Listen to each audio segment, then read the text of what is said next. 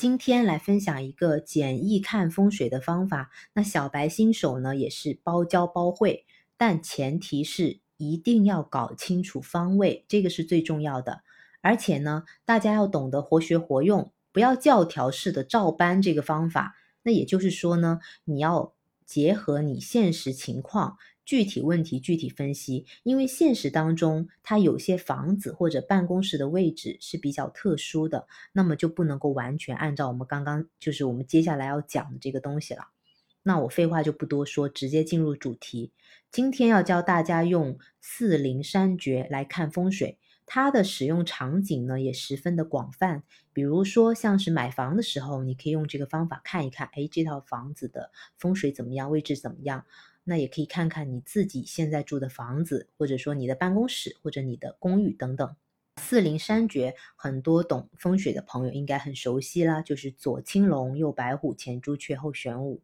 那我们先来说说最重要的方位。那搞清楚方位是第一步。那我前面也强调了，先来找一下朱雀。朱雀它是向首，也就是门的朝向。会使用罗盘的朋友，请用罗盘来辨这个方向。那不懂的朋友呢，可以站在门口，注意啊，是背对着门向外看。你的左，你的左手边就是青龙方，你的右手边就是白虎方。举个例子，假如你家的门朝南开的，那么站在你家门口面向南，东边就是青龙方，西边就是白虎方，南边就是朱雀。北边就是玄武，那搞清楚了之后，我们继续来讲四个方位有什么，不能有什么才是好的风水。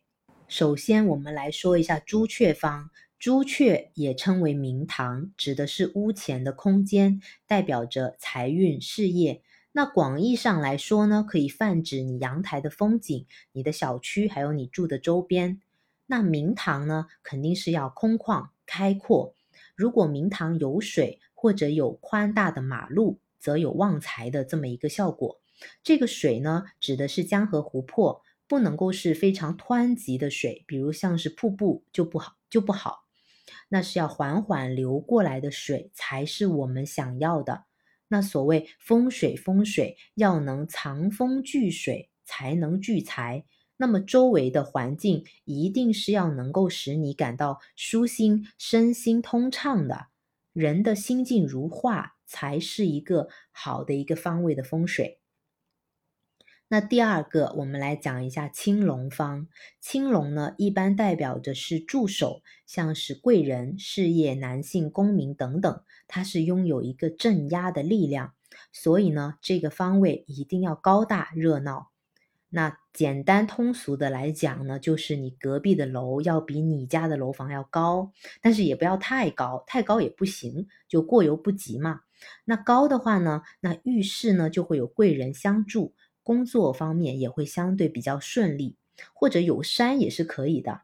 那么这个距离大概是你目光所及的右边就 OK 了，就是太远的地方我们就不算了，就是你都看不到了，那就跟你是没有关系的。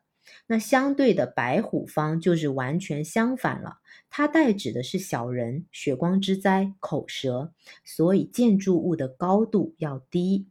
这个位置有山就不好，就是因为相反嘛。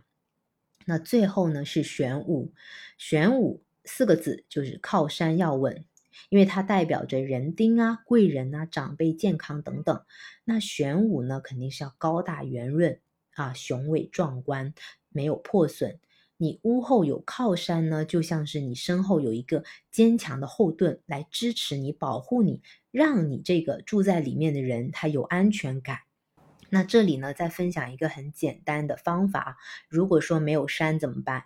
没有山，你可以摆一个假山在这个方位，或者说你可以去买一个厚重的窗帘布，就是那种有坠感的窗帘布，安在后面，其实也是能够。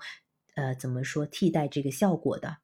那最后一点呢，就是选房子呢，最好不要选在政府、公检法、医院出入境附近，因为这附近它的气不好，刀光剑影嘛。因为这些地方的那个气是刀光剑影，所以是最好是要避免的。那 OK，今天的分享就到这里啦，希望对大家有帮助。